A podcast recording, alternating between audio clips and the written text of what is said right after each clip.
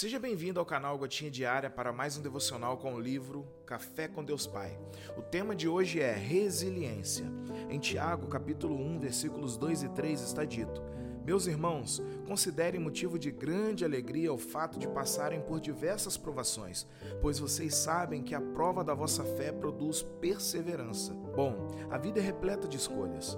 Para quase tudo podemos decidir, exceto em relação ao que as pessoas fazem conosco. Todavia, ainda podemos escolher como reagir ao que fazem a nós. Existem dois caminhos: permanecer mergulhado no sofrimento ou enfrentar a dor e fazer dela uma inspiração para transformar a vida de outras pessoas. Durante muito tempo, deixei-me ser dominado pela autopiedade e pela mentira de que eu não era destinado a vencer na vida e ser feliz. Ao ser abraçado pelo amor de Jesus, a minha paternidade com Deus Pai cresceu e compreendi que a minha dor de ontem é o meu testemunho de hoje.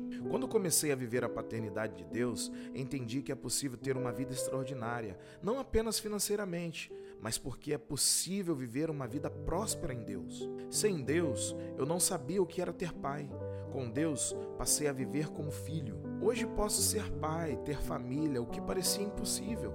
Faça que o sofrimento gere em você inquietação para catalisar a dor em algo positivo e assim mudar a história daqueles que vivem ao seu redor. Eu fiz isso e o Senhor blindou o meu coração para que eu absorvesse todas as adversidades e as transformasse em combustível para gerar mudança ao meu redor. Não permita que a dor do passado o machuque ou o paralise.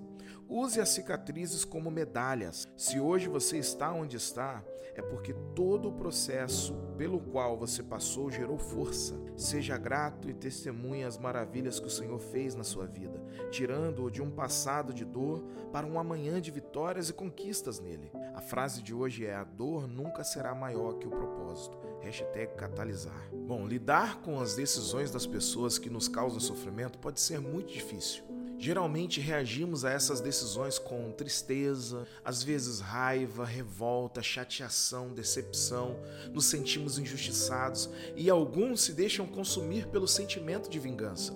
É difícil lidar com o sofrimento causado por pessoas, principalmente por pessoas que amamos, pessoas que do nada se voltam contra nós, pessoas que investimos amor, ajudamos e recebemos o mal pessoa não vê, não considera, não se importa com nada nem ninguém. Isso causa dor em nós. E é bom deixar claro que o nós aqui pode ser eles também, ou seja, eu posso ser o algoz da história também. E como lidar com essa semente que eu não plantei? Existem alguns conselhos que podem nos ajudar a superar essa situação, e aqui vão alguns. Primeiro, aceitação. Em alguns casos, pode ser necessário aceitar que não temos controle sobre as decisões e ações dos outros. Reconhecer que cada indivíduo tem livre-arbítrio e pode tomar suas próprias escolhas, nem sempre alinhada com nossos desejos ou expectativas, pode ser o primeiro passo importante para lidar com o sofrimento. Segundo, Perdão. O perdão desempenha um papel vital quando lidamos com decisões dolorosas das pessoas. Perdoar não significa provar ou esquecer o que aconteceu, mas envolve liberar a amargura e a raiva, escolhendo seguir em frente. O perdão é um processo e pode ser necessário buscar a ajuda de Deus e buscar força e sabedoria dele para perdoar sinceramente. Terceiro, empatia e compaixão. Tentar entender as motivações por trás das decisões das pessoas que nos causam sofrimento pode nos ajudar a cultivar empatia e compaixão. Embora isso não justifique suas ações, pode nos permitir ver além do comportamento negativo e reconhecer a humanidade e a vulnerabilidade das pessoas. Quarto, busca por apoio e orientação.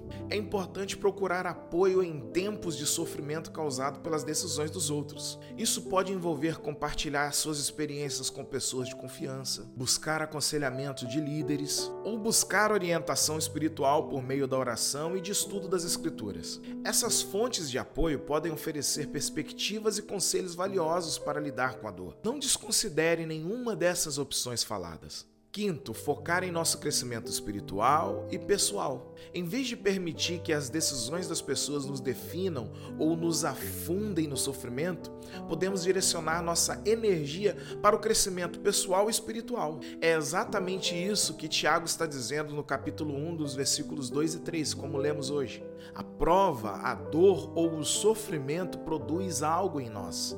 Isso pode envolver em trabalhar no nosso próprio caráter, ou seja, ter uma melhoria no nosso próprio caráter, desenvolver habilidades e buscar uma relação mais profunda com Deus. Focar em nosso crescimento pessoal pode nos capacitar a superar o sofrimento e encontrar um propósito maior em meio às dificuldades. É exatamente isso que aconteceu a José. Em Gênesis 45, dos versículos 5 a 8, os irmãos de José, que havia feito mal a ele, agora estão diante dele, e José diz: Havia um propósito maior no mal que vocês fizeram a mim.